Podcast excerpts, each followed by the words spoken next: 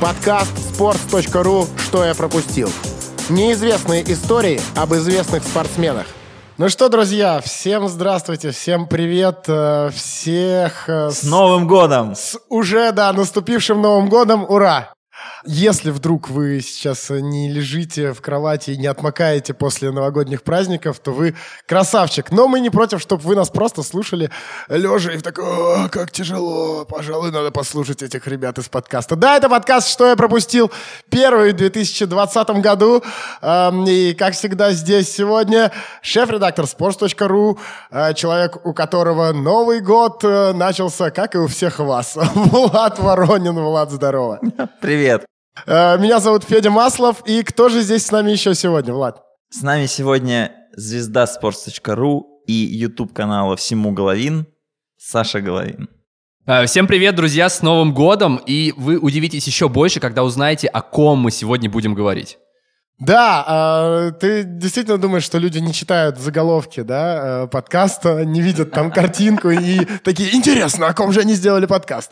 Но если вдруг э, вы действительно не читали автоматом, как-то запустили этот подкаст, у нас сегодня второй э, герой, который играл в России. До этого был Илья Цимбаларь, единственный человек, который поиграл в России. И вот сейчас человек, который соверш... совсем недавно закончил свою карьеру, это Роман Павлюченко. Самое интересное, что мы всегда говорим, что это... Что надо ставить нам оценки в приложении, в котором вы нас слушаете, а сегодня забыли. Я не хотел сказать не это, я хотел сказать... Но оценки-то надо поставить? Конечно, надо. Несмотря даже, на то, что люди э, после Нового года отходят от э, всех праздников, оценку вот поставить, я уверен, что... Это, кстати, челлендж. Сможете поставить нам оценку или нет? Ну-ка. Можно еще написать какой-нибудь комментарий к этой Вполне, оценке. вполне. Это будет приятно. Кстати, комментарии очень удобно писать как э, в посте на sports.ru, так и на нашем YouTube-канале, где выходят э, все подкасты sports.ru. Он называется Sports on Air, а английскими буквами набираете. Дальше нажимаете «Подписаться», чтобы красная кнопочка стала серой.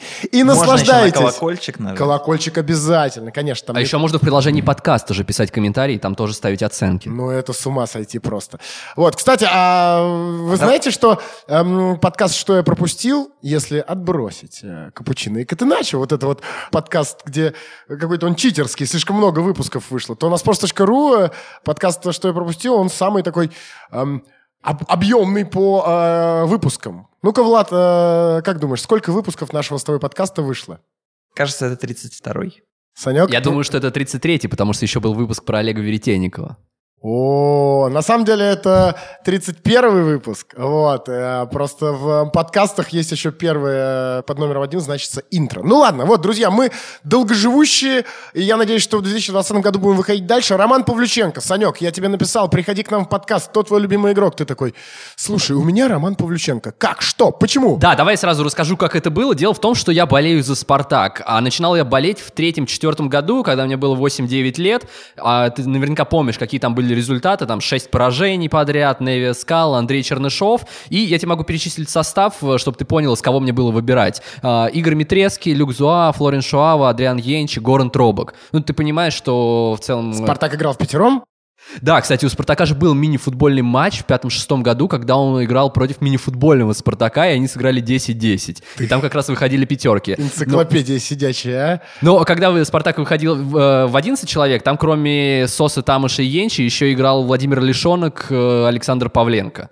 Поэтому ты понимаешь, что единственным нормальным игроком, который стабильно забивал, который э, входил в топы лучших бомбардиров, всегда был Роман Павлюченко. Поэтому у меня не оставалось выбора. Ну да, наверное, это же те времена, когда Спартак только-только, получается, вот как э, пару лет, как э, ушел от э, всех этих своих чемпионских титулов э, и э, был где-то там не на своих позициях. Тогда Ну, казалось, что вот-вот, вот-вот, и все вернется. Ну, Ну, Павлюченко успел зацепить, кстати, не чемпионство, но Кубок России, вот как раз последний матч Романцева. в 2002 В 2003 Ну, хорошо. Да. Но Павлюченко пришел в 2002 и это первый год, когда Спартак не стал чемпионом за долгое время. Роман, Роман. Да, и Кстати, с него, с него и началась эта серия. Что, кас- что касается Рома Павлюченко, то э, была идея, была даже попытка э, позвать его сюда тоже э, вместе с нами на этот подкаст. Э, Но, во-первых, Но он нас- настолько ленивый, что он даже сюда отказался идти. Какой же ты гад, это же твой любимый игрок, эй! Но он такой, ну мы же понимаем, что у- даже у любимых игроков есть пороки. И даже у меня есть пороки, я такой же ленивый. Но ты пришел. Ну, я написал Роме, на самом деле, мы с ним немножко знакомы. э, Вот, э, приходи к нам в подкаст. Он сказал, что э, не может, он сегодня не в Москве, э, но, м, может быть, может быть, получится, и мы его наберем по телефону по ходу этого подкаста, и какие-нибудь э, моменты он прокомментирует. Ну, как минимум спросить, как у него сейчас дела, мне кажется, мы можем. Вот. Эм, да как же он оказался в «Спартаке»? Ну, понятно, что «Спартак», наверное, главный клуб в карьере Романа Павлюченко. Но до «Спартака» у него же был «Ротор». Не только Ротор, еще было Динамо Ставрополь. И как раз он в Ставрополе встретил свою жену, кстати. Ты в курсе, что они познакомились еще в школе? Не, не знал. Р- Ну-ка, расскажи. Они не просто познакомились в школе, они сидели за одной партой. Да ладно. Да, и они вроде ну, просто хорошо общались, и Лариса Павлюченко вспоминала, что, что она не относилась к этому как к отношению, она думала, ну, просто дружили. Просто, Потом- чувак, просто чувак как бы в 10 классов подряд ее списывает у нее. Ну ладно. Не ну 10 классов, он в 12 лет перешел в ту школу, где А. она училась. Вот. Да. И, но потом он прям ухаживал, потом у них был там какой-то осенний бал, и Ларису назначили королевой бала, она выбрала Романа королем, и он прям учился танцевать специально для нее, то есть там тайком куда-то ходил, занимался, она это видела, знала, вот ей было приятно. А потом Роман, кстати, уехал э, после девятого класса, или в девятом классе он уехал в Ставрополь уже прям в академию, и просто развело в разные стороны Ларису и Романа, потому что Лариса через год уехала в Армавир. То есть вообще люди оказались в разных городах, и мобильника в тот момент не было. И Лариса говорит, что они застали эпоху писем, написанных от руки. О, И Роман, Роман писал красивые письма из 20 предложений, говорила Лариса. Слушайте, ну это же вообще офигенные истории в те времена были. Сейчас все не так. Сейчас просто вот Роналду там недавно, Катя Одинцова, да, по-моему, такая ага. инстаграм- Катя Одинцова. Добрый вечер. Вики Одинцова. А, Вика, эй! о, Как можно не знать Вики Одинцову? Я просто в шоке. Катя Одинцова, это позор, это просто позор. Вика Я тут сижу, думаю, я неправильно назвал последний год э, романса в «Спартаке», а потом понимаю, что это нормально, когда человек напротив меня не знает Вики Одинцову. Ну прости, вот э, Вика Одинцова рассказывала, как с ней пытался познакомиться Криштиану, он просто писал ей в директ. Ну, это неправда. Я тоже считаю, что это неправда, но в целом ты понимаешь, да, даже ты, когда знакомишься с девушками, ты чаще всего пишешь им э, в директ или что-то присылаешь им в директ. А тогда Но же... я у тебя так девушку и увел. А тогда же все знакомились, э, сидели за одной партой, там писали друг другу письма. Или вот я, допустим, общался а, с женой бывшего одноклубника Павлюченко, Павлом Погребняком, и она рассказывала, что когда Павел уехал из «Спартака» в Шинник в аренду, она прогуливала школу, сохраняла деньги, которые ей давали родители на обед, и ездила на электричках туда на эти там 50-100 рублей, возила ему борщи. Ты представляешь, какая история? Разве сейчас можно такое представить? Чтобы жена Антона Мирончука куда-нибудь э, ездила там ему, к нему на базу в Баковку и возила борщи? Ну, при этом я бы не сказал, что это, ой, как, какое время мы потеряли. Просто это время было, и это было классно. Сейчас время не хуже, реально. Там мне дико удобно и круто переписываться в том же Инстаграме, в Телеграме или где-то еще. Э, Я вот что подумал, что, э, например, героя нашего прошлого подкаста забрали с урока в, на матч Лиги Чемпионов, а герой нашего сегодняшнего подкаста уехал из колледжа в Ставрополь. Ну, вот такие разные у нас Из какого колледжа в какой ну, Ставрополь? ты сказал, в девятом классе он уехал в Ставрополь, Роман Павлюченко, да? Правильно же? Вот. А на матч Лиги Чемпионов Роман Павлюченко добирался на метро, ты в курсе? Да, но мы об этом еще чуть попозже поговорим На обязательно. метро он очень не любит. Да, Он ездил всего три раза, я так понимаю, что все три раза это было, когда он ездил со Спартаком на метро. да, возможно.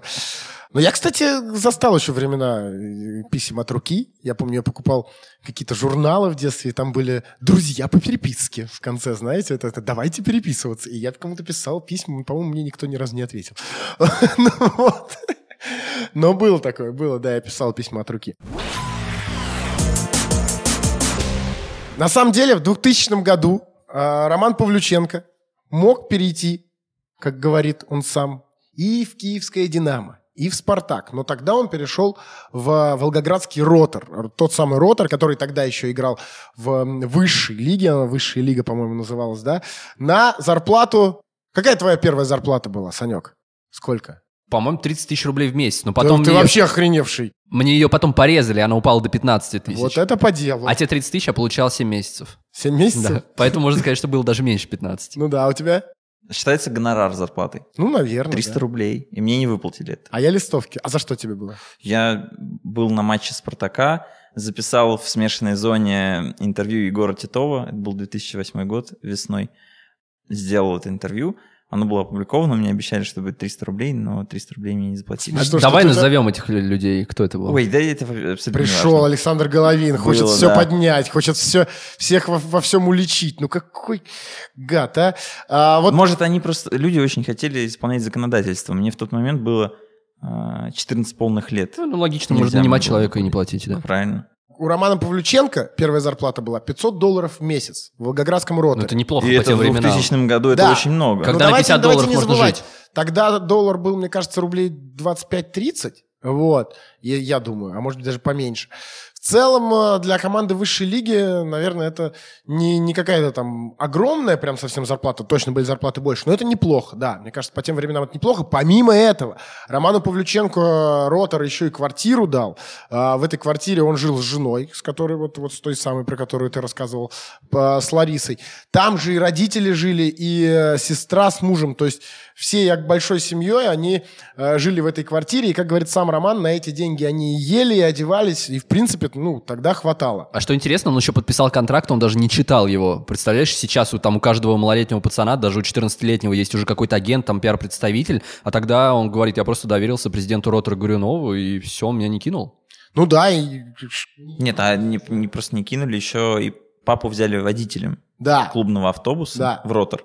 И получается, что вроде и парня перевезли, и родителей устроили, квартиру дали, и вроде как родители могут присмотреть даже за молодым игроком. Ну и, Для конечно... всех все выгодно. И ты назвал клубы, и, по-моему, вообще очень логичный список. Ротор и Спартак, а, ну, там, по состоянию на 2000 год, это все еще две очень мощные силы, у которых хорошая скаутинговая сеть, которые хорошо замечают молодых игроков и там умеют их быстро забирать. Но здесь нужно Киевская отметить- Динамо тоже же в целом ничего... Это сейчас мы можем удивиться, но там в конце 90-х, начале нулевых вполне могли активно зазывать игроков. Может быть, кто-то не помнит, даже Андрей Ещенко играл за Киевское Динамо. И даже Жано Нанидзе. Каких легенд вы э, вспоминаете? Ну, с Павличенко нужно отметить, что в целом он был э, известен, даже когда он играл за детей, он играл за команду на два года старше. То есть, по сути, это был такой талант, который просто нужно было к себе забрать и предложить какие-то хорошие условия ему. Ну вот для него хорошие условия ему в роторе предложили, и он рассказывал, что э, ему было в кайф быть в Волгограде, и когда ему впервые дали экипировку, он даже э, в этой экипировке прям по Волгограду гулял, э, ему все нравилось. Вот. Ну и как-то у него спрашивали вообще, как он, если сравнивать условия, в которых он начинал, да, и то, что с ним стало, а стало с ним то, что он стал топовым футболистом и даже уехал за пределы России, что бывает очень редко для э, русских игроков, он говорит, что э, то, что с ним произошло, это, конечно, чудо, потому что в детстве он играл на резиновом покрытии, зимой бегали там, где снега по колено, ни формы, ни мячей не было, в одних и тех же бутсах весь сезон, э, зашивали бутсы, вот эта вся история. Почти про каждого героя мы вспоминаем, что там они когда-то зашивали бутсы и так далее. Вот. А, И говоришь, что тогда условий не было. На самом деле и сейчас есть э, очень много таких школ. Вот, Санек, ты, наверное, больше всех э, нас поездил, по, в том числе по России, и увидел, как живут футбольные школы, да? Ну, Наверняка там где-то такие условия примерно еще и остаются. Из серии, что поля какие-то там чуть ли не гаревые. Ну вот во времена, когда я тренировался, именно так и было. Вот, и Павлюченко сравнивал это с Англией.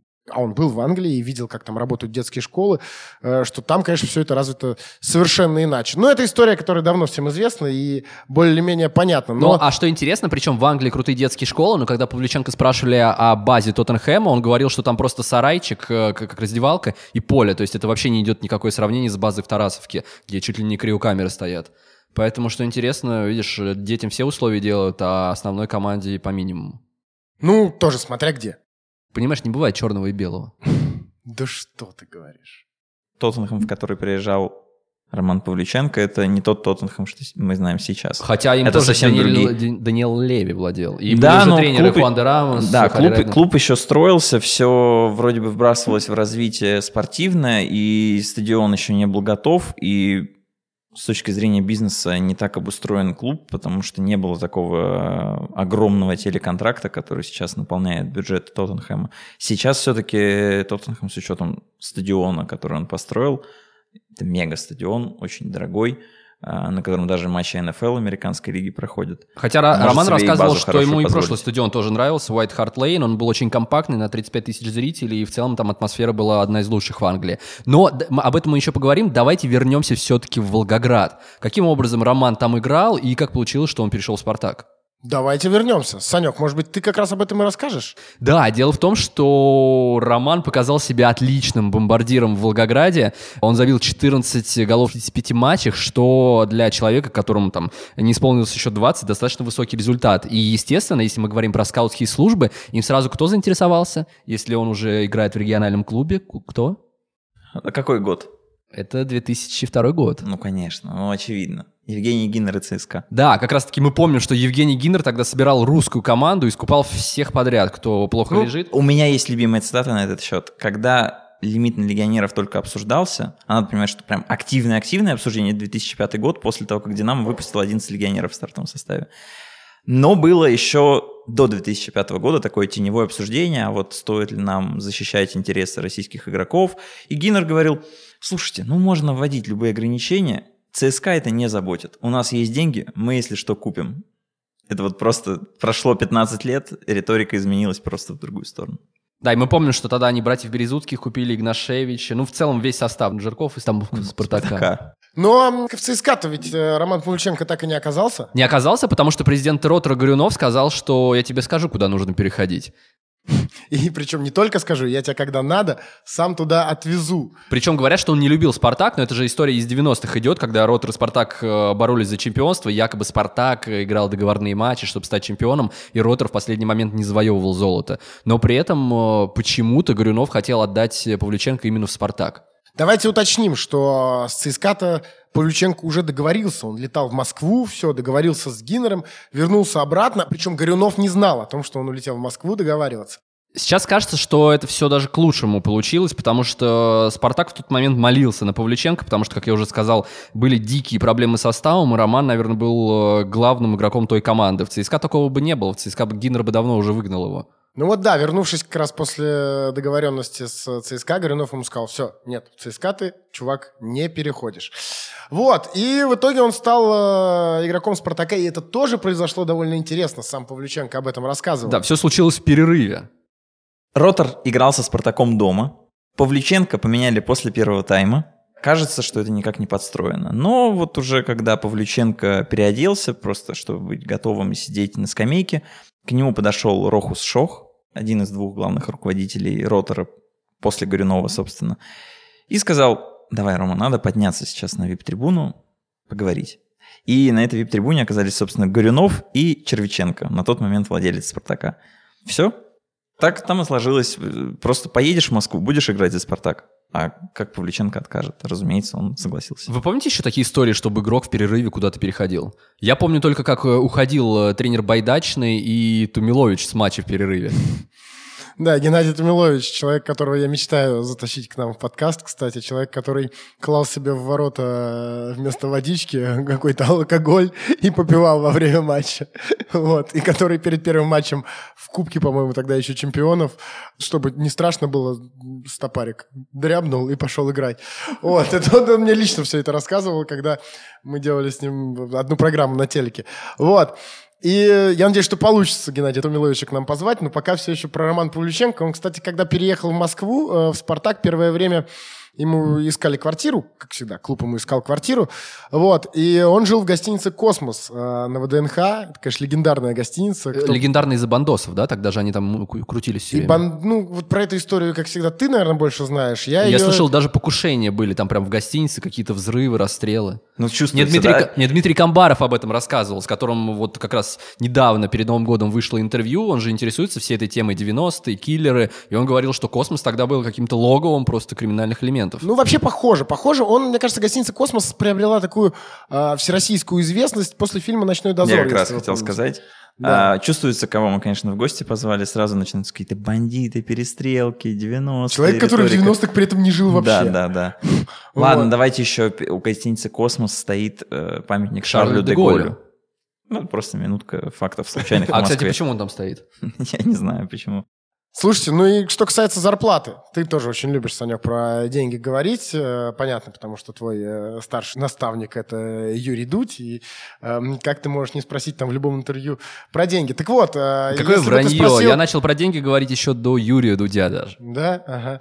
Вот, и что касается зарплаты Павлюченко, то если в Роторе она была 500 долларов, то в Спартаке она резко выросла. В и 12 раз. В 12 раз Так, это посчитал сколько Влад. же? Это шесть... Вот, а с математикой у тебя не посчитать. очень, да, мог бы и посчитать. В целом, 6 тысяч долларов стала зарплата у Павлюченко, и это, конечно, уже мощь. Это уже прям хорошо. Вот. Ну смотри, это мощно было в самом начале, но при этом, когда Павлюченко уходил из «Спартака», он получал всего 600 тысяч долларов, при том, что в этот же момент он был уже дважды лучшим бомбардиром э, всей лиги. А, при этом тот же Аршавин, который через э, небольшой период времени после Павлюченко уехал в «Арсенал», получал в «Зените» 3 миллиона. Как тебе такое? В пять раз меньше, чем Аршавин. Да, и при этом Павлюченко не хотел, совершенно не хотел уезжать из России. И это вот а, та самая... Ну, это тот период, когда люди реально не хотели, вот, и тогда их еще особо не так сильно ругали даже за это. Это сейчас, знаешь, уже все, конечно, я поеду, конечно, я поеду. А, да что вы такое говорите? И люди сейчас реально поедут, потому что, ну, даже если в России предложат больше, уже, понятно, и более-менее стал народ понимать, что, конечно, в Европе поиграть это почетно и круто. Тогда Дмитрий Камбаров мне сказал, что он поедет только в топ-клуб в Баварию или в Боруссию. Ну, значит, поедет топ-клуб. Верим, верим в то, что Дмитрий Камбаров Рассказал.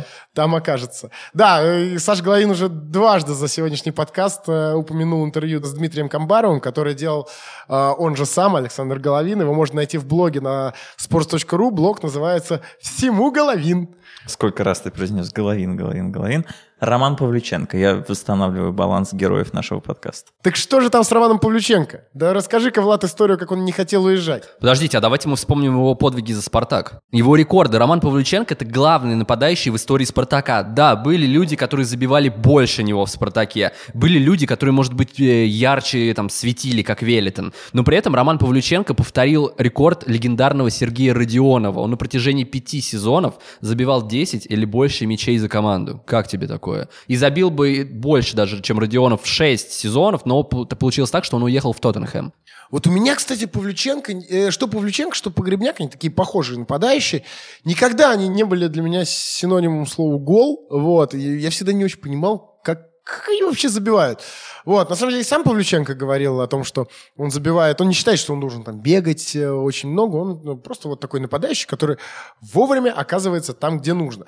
Вот. Он Но- даже был против того, чтобы много бегать, и говорит, Да. что толку, другие бегают и не забивают. Да, вот, э, но я очень хорошо помню, как увидел, э, то ли это был, я не уверен, что это был первый гол Павлюченко за Тоттенхэм уже, вот, то есть он уже забивал, и вот тогда я понял, ну ничего себе, парень в Англии забивает. Я помню, что я был тогда у девушки у своей, вот, и э, у нас был включен телевизор, а А тогда ты, еще, ты не, по-моему... не помнишь, какая она по счету была уже? Девушка?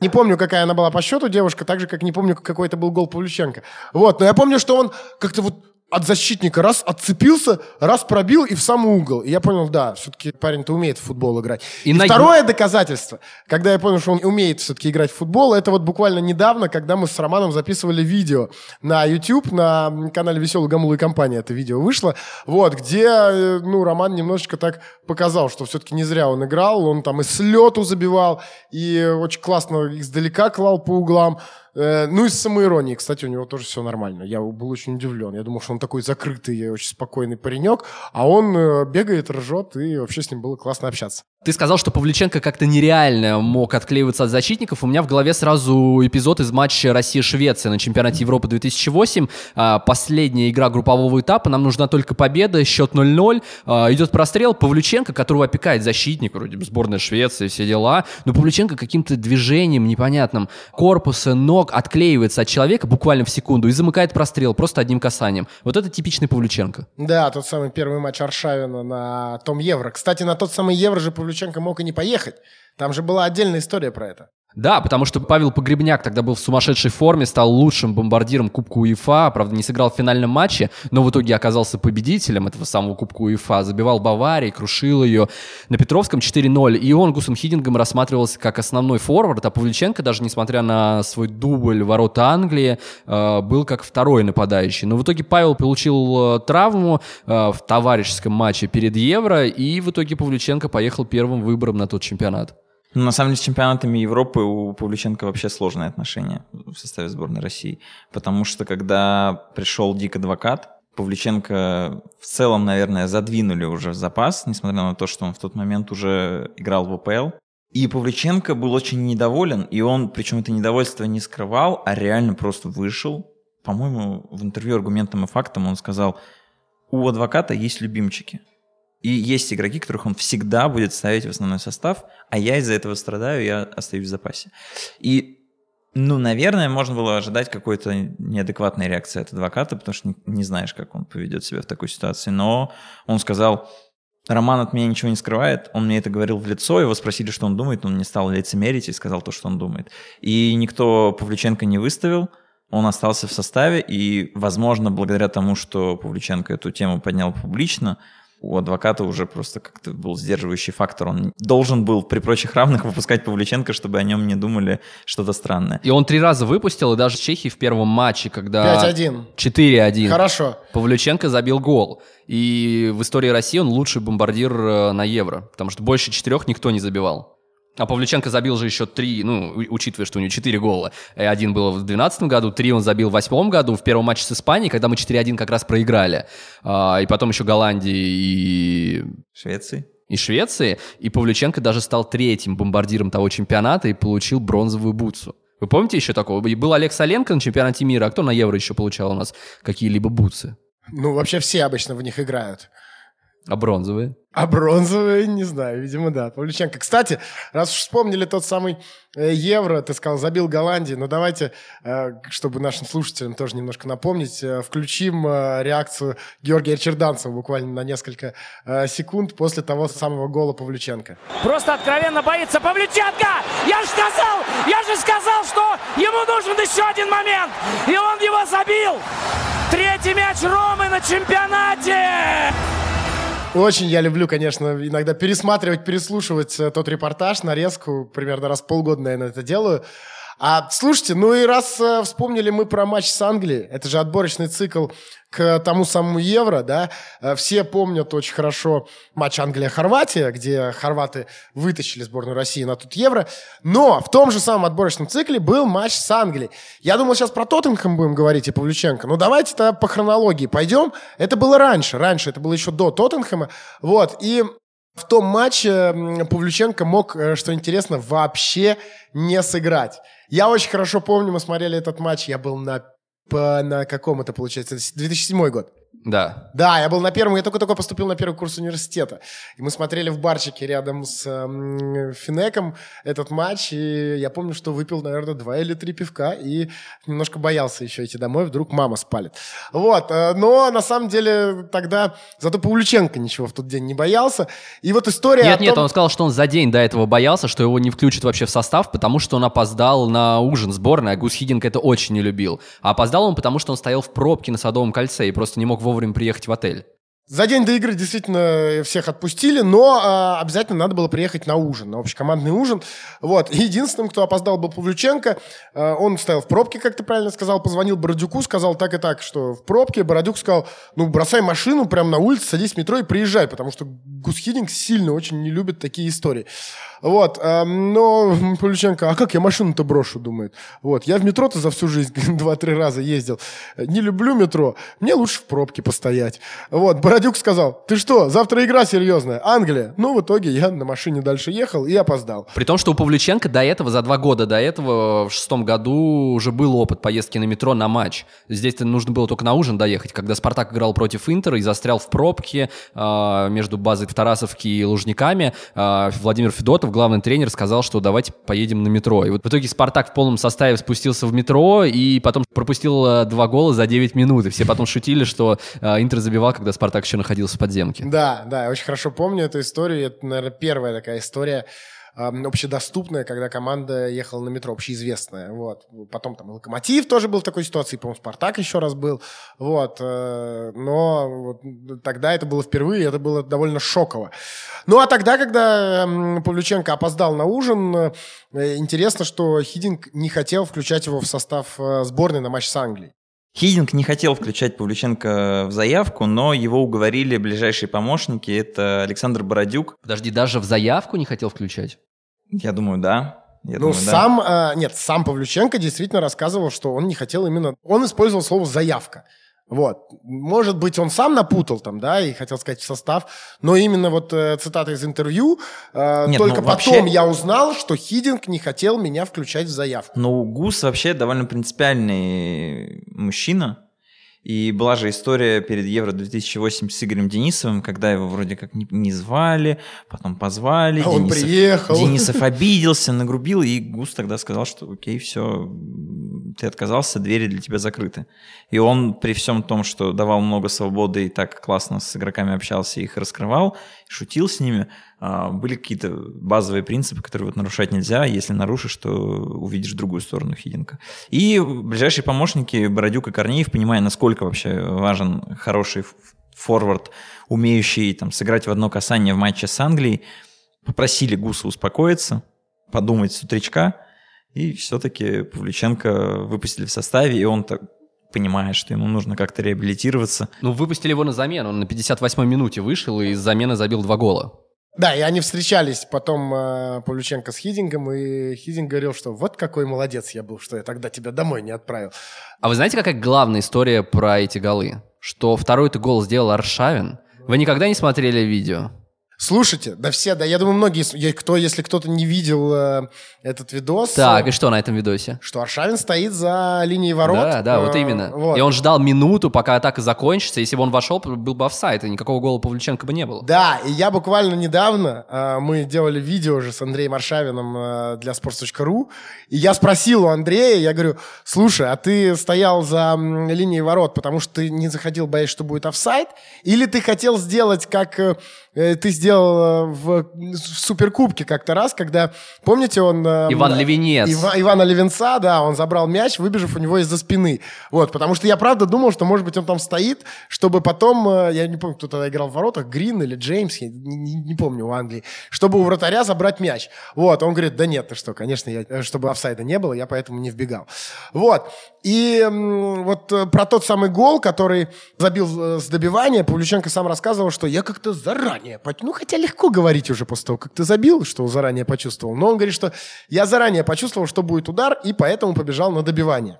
Это как раз моя работа.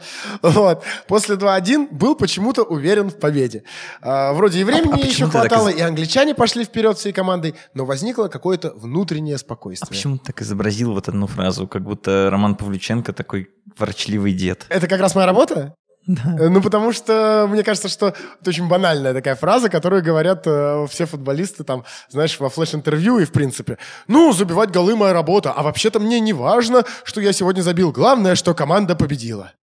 Ну и еще про те времена, про взаимоотношения Павлюченко и Хидинга. Именно Хидинг же прозвал Павлюченко одним из э, его двух главных прозвищ в карьере.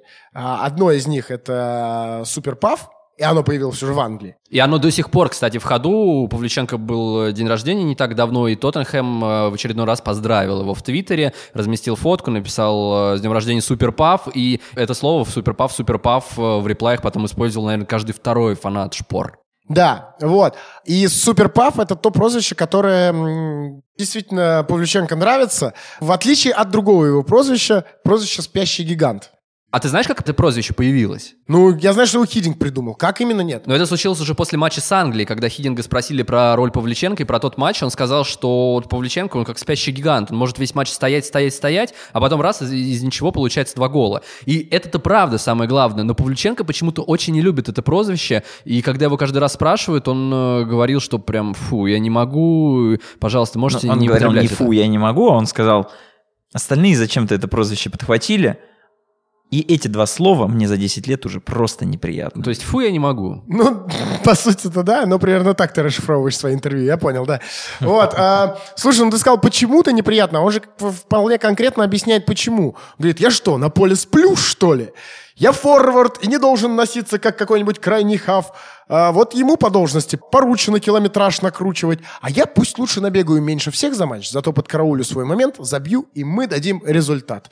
Ну и на самом деле это работало в карьере у Павлюченко, забил он действительно немало. Сколько он забил, Санек, ты должен знать. А он сам говорил, эти 188 уже мои, а кто-то забьет 30 мячей за всю карьеру и рассказывает потом, я столько двигался, я так отвлекал. Да ты всю дорогу, получается, от мяча пробегал, чем тут хвалиться? Очень по-разному мы сегодня изображаем голос Романа Павлюченко. Ну ладно, к Тоттенхэму. Действительно, те самые два гола Англии наверняка немалую роль сыграли для того, чтобы Павлюченко в Англию уехал.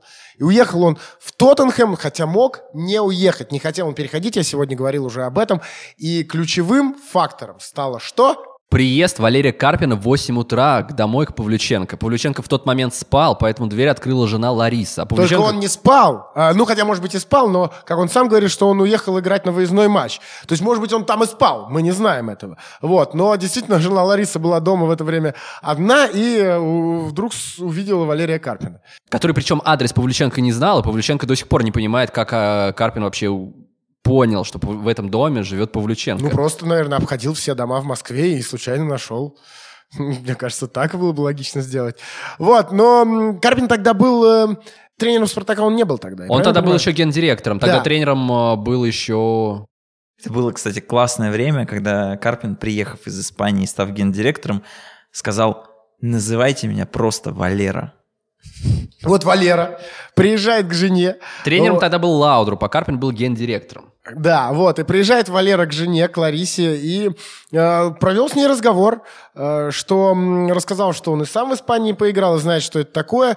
Вот, сам Павлюченко говорит, что его все в «Спартаке» устраивало, он не хотел никуда уезжать, э, но, понятное дело, да, что за Романа предлагали очень приличные деньги, и, конечно... 17 миллионов евро, если да, быть точным. Да, и в итоге именно за столько сделка-то и состоялась. Вот, и э, понятно, что Карпин был заинтересован в том, чтобы клуб такие деньги получил. Ты в курсе, что больше потом только за Юрия Жиркова из русских игроков предлагали? Ну, если мы не берем Головина, э, даже Аршавин купили за меньшую сумму. Ну, нет, не в курсе был, но это... Нет, 23 а, Аршавин. Да. Вот, вот, вот Влад сейчас... Да, Влад сейчас машет головой и говорит, что ты не прав, Санек. А почему, кстати, вы задумывались, почему Карпин приехал именно к Ларисе? Ну, почему не поговорить с Павлюченко? Во-первых, э, важно, что Карпин был заинтересован... Я почему молчу, я просто сейчас задумался как раз. Павлюченко э, было Спартаку выгодно продать. Да. А, варианта было в тот момент на самом деле два. Был не только Тоттенхэм, был еще Локомотив, который реально серьезно был готов купить и предложить примерно те же деньги. И, ну, это не выдумка какая-то. Была у агента Павлюченко Олега Артемова встреча с Николаем Наумовым, который тогда был президентом Локомотива.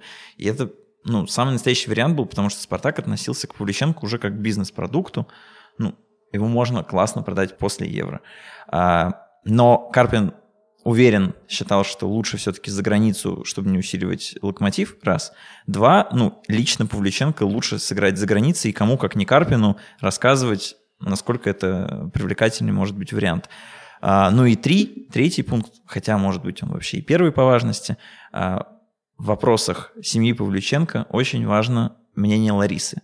Кто-то говорит, что она принимает все решения, и, кстати, она в интервью в 2011 году сама сказала, все решения в нашей семье принимаю я. Роман, даже если сомневается по какому-то очевидному вопросу, всегда ему важно услышать мое мнение. Поэтому Карпин поступил абсолютно правильно. Да, ну и что ж с ним было в Тоттенхэме? А в Тоттенхэме довольно быстро сменился главный тренер, э, который, собственно, и хотел э, купить под себя Павлюченко. Ты смеешься. Купить под себя, да, программу. Это Хуан де Рамос. Спасибо большое, Влад. Ты просто не назвал имя Спасибо человека. Большое, я да. Человек, который до этого выиграл два Кубка УЕФА Севильи и, кстати, имел уже опыт э, общения, опыт работы с русским игроком. Это был Александр Киржаков, который перешел из «Зенита» в Севилью. Э, его тоже покупал лично Хуан де Рамос после того, как э, отметил его в матчах Кубка УЕФА.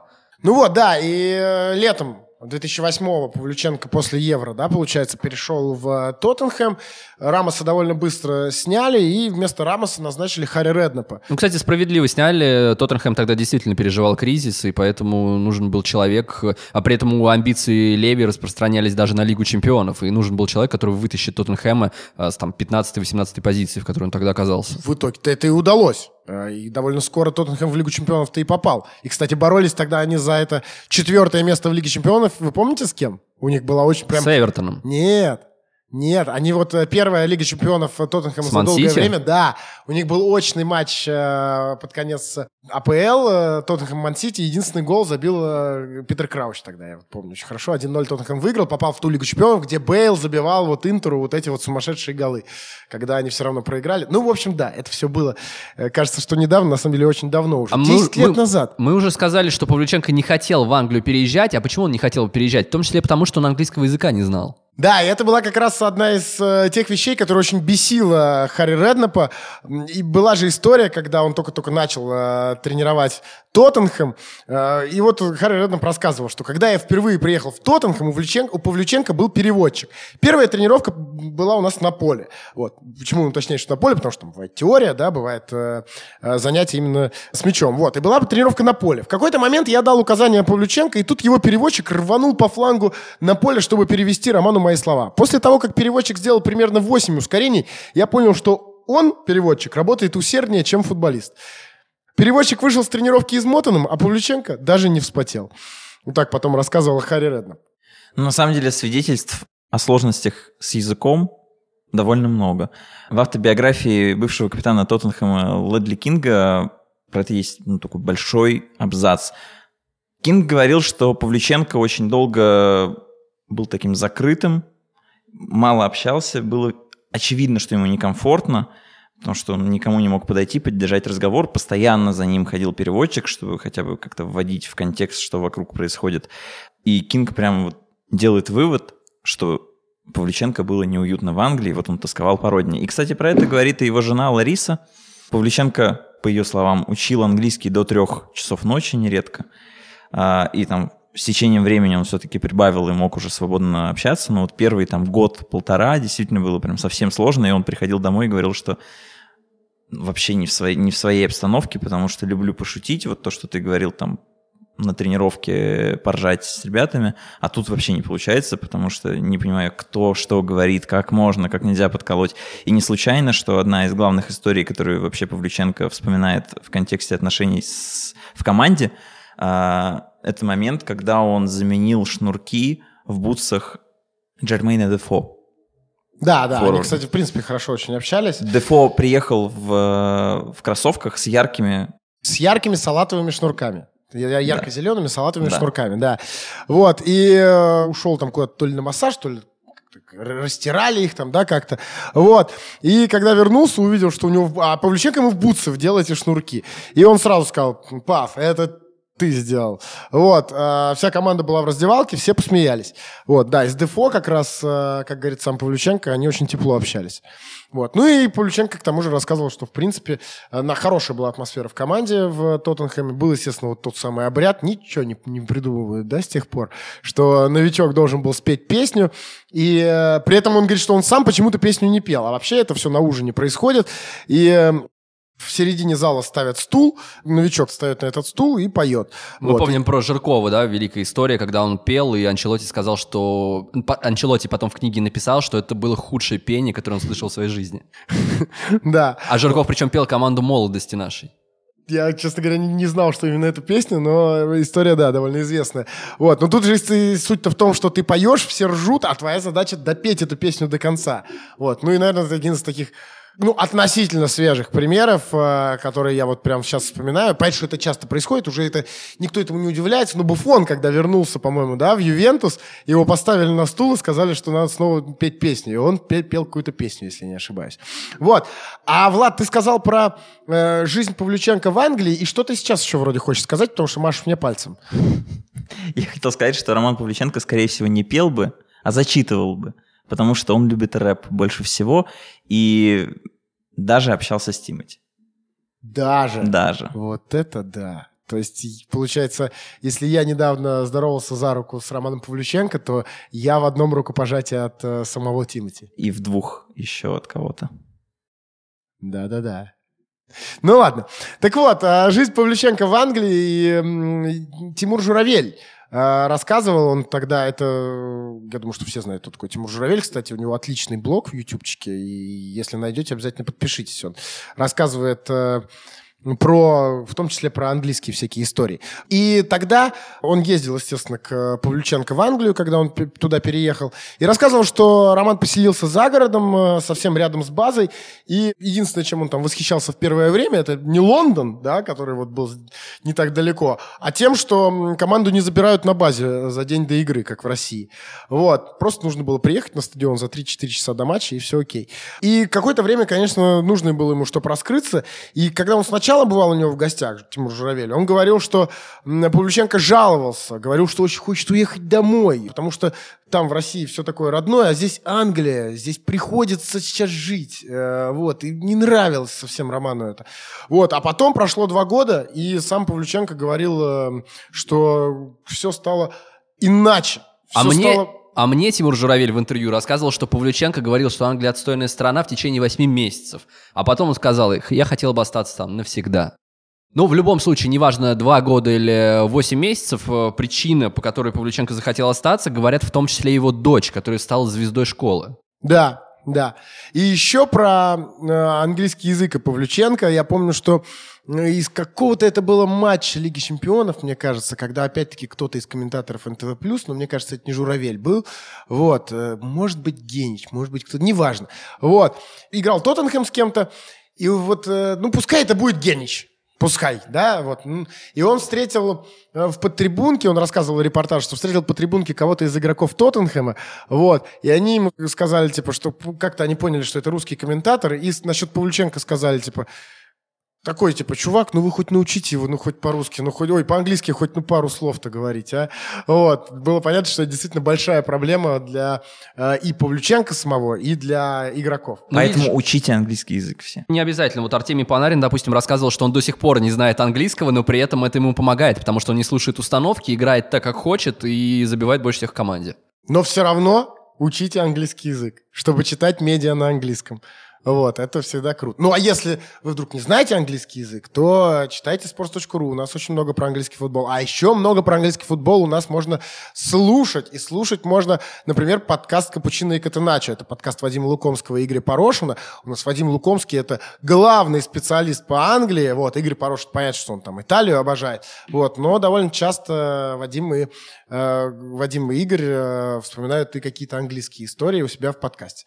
Вот, так что обязательно подпишитесь, э, поставьте уведомления и наслаждайтесь. Эти ребята выпустили уже больше 100 выпусков и, кажется, не собираются останавливаться. Как и мы, пока еще не останавливаемся э, с нашим подкастом про Павлюченко. Правда, уже двигаемся к концу. Я думал, что мы только начинаем, потому что Тоттенхэм — это четвертый клуб в карьере Павлюченко. А, после нам не него- обязательно все клубы пройти. У нас нет такого, что сейчас Тоттенхэм, потом Локомотив, мы Урал вспомним.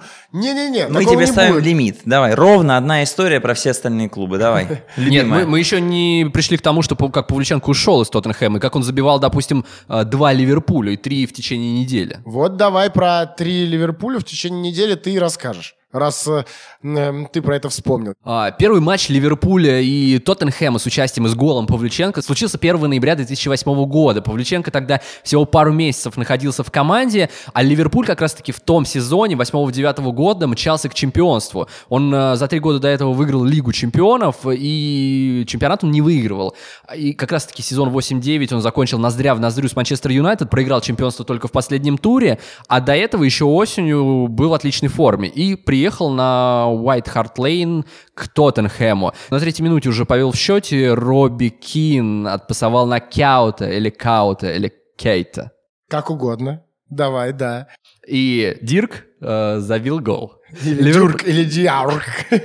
Ливерпуль повел, э, во втором тайме Каргер срезал свои ворота, и матч уже катился к ничьей. Но в тот момент вышел Павлюченко. Павлюченко вышел еще в перерыве. И как только он вышел, а, получается, Каргер почти сразу как раз свои ворота и срезал. И потом случилось то, о чем ты к чему ты все это ведешь. Ты имеешь в виду, что дождь усилился? Конечно, дождь-то усилился.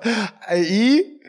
И Роман Павлюченко, как обычно, оказался в нужное время в нужном месте, и после удара одного из игроков а, Тоттенхэма подкраулил отскок и просто в одно касание, как обычно, переправил мяч в ворота. Второй матч случился через 13... Немножко, э, Санек, я тебя опять буду поправлять, потому что, видимо, я чуть лучше помню этот момент. Э, действительно, был удар, Пепе Рейна отбил, и отбил он прямо на ногу Дарону Бенту, и Бенту не стал сам бить, отдал Павлюченко, и Павлюченко э, с пяти метров в дальний угол забил. Вот как все было. И если вам, как и мне, немножко надоело уже слушать Сашу Головина, давайте просто послушаем трибуны и что тогда творилось на White Hart Lane. David Bentley looking for an angle and finding a good save. There's Ben Pavlyuchenko! Oh, the Redknapp factor! Stoppage time! Liverpool face defeat for the first time this season! Я, кстати, посмотрел все голы Романа Павлюченко за Тоттенхэм. И хочу сказать, что он забивал только из штрафной и максимально часто из центра штрафной, близко к вратарской очень часто. То есть это человек, который ну очень качественно выбирал позицию и момент. А ты смотрел э, голы Романа Павлюченко в конце сезона 2009-2010, когда он похоронил Бирмингем своим дублем, и тогда он забивал как раз-таки из-за штрафной? Блин, Санек, ты так Может раз- быть. разговариваешь с людьми, что есть ощущение, что ты читаешь что-то. Но я вам честно говорю, я сейчас смотрел на Сашу Головина, он не читает. Он правда с такой, такими интонациями задает людям вопрос. Ну окей, даже если это один гол издали, то остальные 95%, или сколько там, ну примерно 95% это голы из штрафной. Ну, в общем, мы вспомнили тот матч чемпионата, когда Павлюченко на последних минутах э, добил Ливерпуль, сделав счет 2-1. А Потом- через 13 дней случился матч в Кубке Лиги, когда Павлюченко забил сразу два, и Тоттенхэм разгромил Ливерпуль. Да, да, это правда. И вот как раз после того матча Павлюченко сказал, что это моя коронка подставить ногу там, где это надо. Вот. э, Для этого, правда, приходится часто жестко довольно бороться и ловить момент, но я этим и занимаюсь. И он сказал, что в ворота Ливерпуля э, забивать голы, конечно, невероятно приятно. Это правда. Наверняка, я не знаю, я не забивал. Вот. А, а вот Андрей Аршавин тоже, наверное, может рассказать, что забивать голы в ворота Он рассказывал тебе, ты с ним недавно записывал выпуск. Вот не спросил. Но я думаю, что ему было приятно забить аж 4 гола в ворот Ливерпуля. Вот. А, слушайте, ну про Тоттенхэм. Сколько вот, Влад, ты сказал, посмотрел э, все голы Павлюченко за Тоттенхэм? Сколько их было-то? Ну, примерно хотя бы. Или точно. 42 гола их было. 42 он наколотил за Да, в Тоттенхэм? 111 матчах. Каждый третий матч это гол, даже Слушайте, ну чаще. это очень прилично. Это вот ты ничего не напутал? Это очень прилично, да. И он даже в Лиге Чемпионов за Тоттенхэм забивал. Слушайте, да, я сейчас проверил несколько источников. У Павлюченко действительно 113, я вижу, матчей и 42 гола. А да? секрет в том, что он очень много забивал в кубковых Он очень много забивал на тренировках. И Википедия считает ему эти голы тоже, да? В кубковых соревнованиях, допустим, в свой дебютный сезон 8-9 Павлюченко забил во внутренних, в Кубке Лиги и в Кубке Англии 9 голов в 8 матчах. На следующий год 5 голов тоже в 8 матчах.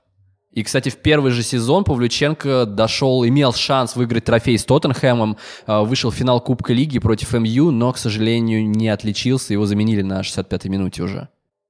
А Тоттенхэм проиграл в дополнительное время, или по пенальти. Ну, как-то он проиграл, да. А, Я ты- помню, что я тот матч смотрел по 7 ТВ, я даже остался специально, он начинался поздно, я остался на даче, ну, мне в понедельник нужно было в школу, это было воскресенье, я не поехал в Москву, чтобы посмотреть тот финал с комментарием Александра Елагина. Как тебя отчислили из школы? Сейчас Саша сидел. Очень, очень неудачная шутка, можешь лучше. Хорошо. А, ты хотел еще рассказать что-то про то, как он расставался с Тоттенхэмом, про то, как он э, уходил оттуда. Мне кажется, главные основные моменты мы вспомнили. Голы сказали, сколько забили. А что там было? Я вот, кстати, не в курсе. Уходил он просто потому, что стал меньше забивать и просто забил на игру. Слушай, какая история классная. Спасибо большое. Так Но Роман я- Павлюченко уехал из Англии и оказался снова в России. Э, Ему на замену уже купили нескольких нападающих, тогда в команду пришел э, Рой, Ки- Рой Кин, кто пришел? Да, Рой Кин пришел в команду. Действительно, все правильно. Я думаю, только, может быть, Робби его звали, а не Робби Рой Кин. Робби Кин, да. И Питер Крауч. Питер Крауч. Ну, скорее, Питер Крауч все-таки. По росту, по всему, да. Робби Кин, он такой более юркий, такой низкий нападающий. И Павлюченко стал четвертым выбором уже у Харри Реддопа, но кроме того, я слышал такую историю, что его подводила спина. И чуть ли не каждую неделю Павлюченко приходилось мотаться из Лондона в Москву, где ему делали специальные инъекции, специальные уколы, чтобы просто он не чувствовал постоянной боли. Ну, и Роман вернулся в Россию и оказался В «Локомотиве». Ну, кстати, еще Роман несколько раз говорил про это, что одной из мотиваций вернуться в Россию было Евро-2012, на который он как раз поехал в сборную, в составе сборной Дика Адвоката. И забил в сборной Чехии, как ты уже сегодня, да, а, нам говорил. Там была очень напряженная история под закрытие трансферного окна. Все мы знаем, что Даниэл Леви — это просто максимально жесткий человек в переговорах, который всегда выжимает то, что ему нужно. И, кстати, И купил-то всегда- Тоттенхэм его, по-моему, в последний день, Да. если я не И ошибаюсь, всегда, да? всегда он это делает на просто под свисток. Мы есть, можем ну- вспомнить Гаррита Бейла, который за 100 миллионов перешел в Реал, и как Даниэл Леви до последнего стоял и говорил «сотка».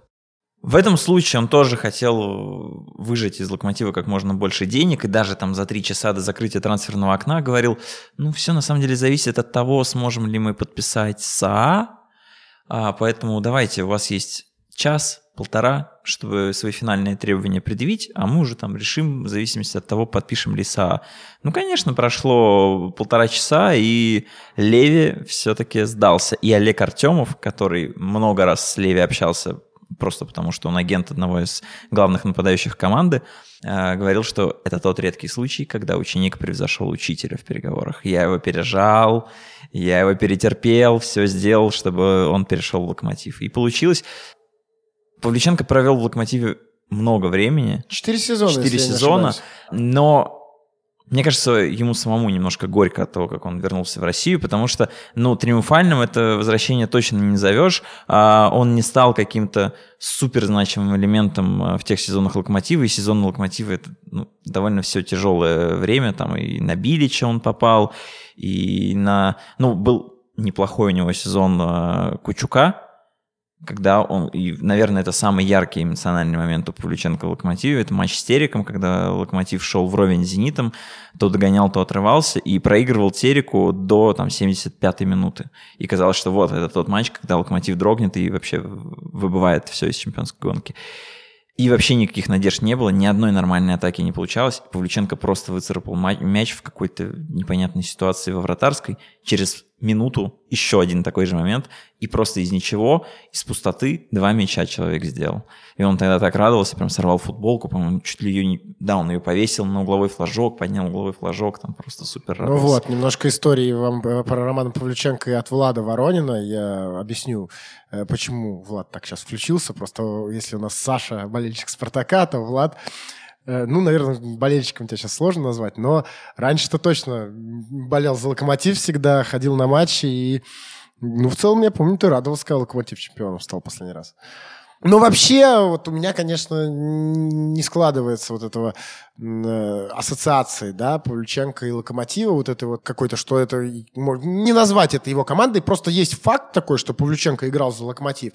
Но все равно, говоря Павлюченко, в первую очередь приходит э, там, ну, две команды, да, ну и сборная России. Понятно, что Спартак и Тоттенхэм, и сборная России вот мне в голову приходит, потому что за сборную он тоже прям активно выделялся. Ну, логично. Павлюченко сам сказал, что «Локомотив» получилась не моя команда. Ну, стилистически не совсем то. А есть ли вы- у тебя ассоциация Павлюченко с политикой? Нет, никакой нет ассоциации. А ты в курсе, что когда Павлюченко играл за Тоттенхэм и жил в Лондоне, он еще одновременно был депутатом Ставропольской городской думы? Нет. А, мне кажется, что-то даже слышал я такое. Ты забыл, э, не похоже на Сашу, он забыл уточнить, от какой партии. Ему бы, конечно, это принесло удовольствие. Я ему не буду нарушать этот баланс его политической речи. Я думаю, мы все понимаем, от какой партии Роман Павлюченко прошел в Дум. Как раз-таки его именно избрали от партии. А, И он пропустил первые... Ну, в целом он пропускал, наверное, все заседания, которые там были. Но комментарий был только про первое заседание. И тогда секретарь политсовета а, отделения этой партии «Единой России» Иван Богданов сказал... Мы не знаем, когда... Вот сейчас он читает, друзья. Сейчас читает. Мы не знаем, когда Роман Павлюченко будет в городе. Безусловно, когда он появится в городе, его тут же вручат мандат. Завтра на первом заседании городской думы он точно присутствовать не будет. Проблем в работе Павлюченко в думе нет, поскольку мы с ним на постоянной связи, на телефонах, и решаем все необходимые вопросы. И таким образом на телефоне Роман Павлюченко решал вопросы 4 года подряд. Что думаешь про это? Ну, мнение какое-то у тебя есть, ты ж не просто так сказал. А, Я думаю, что на самом деле это правда было небольшой проблемой, потому что 90% депутатов той думы работало вот таким образом и не присутствовало на заседаниях. Та дума работала на полупрофессиональной основе. Хуже ли Павлюченко, чем остальные депутаты этой Думы? Я думаю, что нет. Я думаю, что Роман Павлюченко был эффективным депутатом, но хотя бы э, не голосовал за сумасшедшие законы. Но сейчас Роман Павлюченко уже не в Думе, я правильно понимаю? Сейчас, да, все, срок полномочий закончился в 2012 году, и Роман стал свободным человеком. Ну давайте тогда позвоним Роману и узнаем, чем же он сейчас занимается.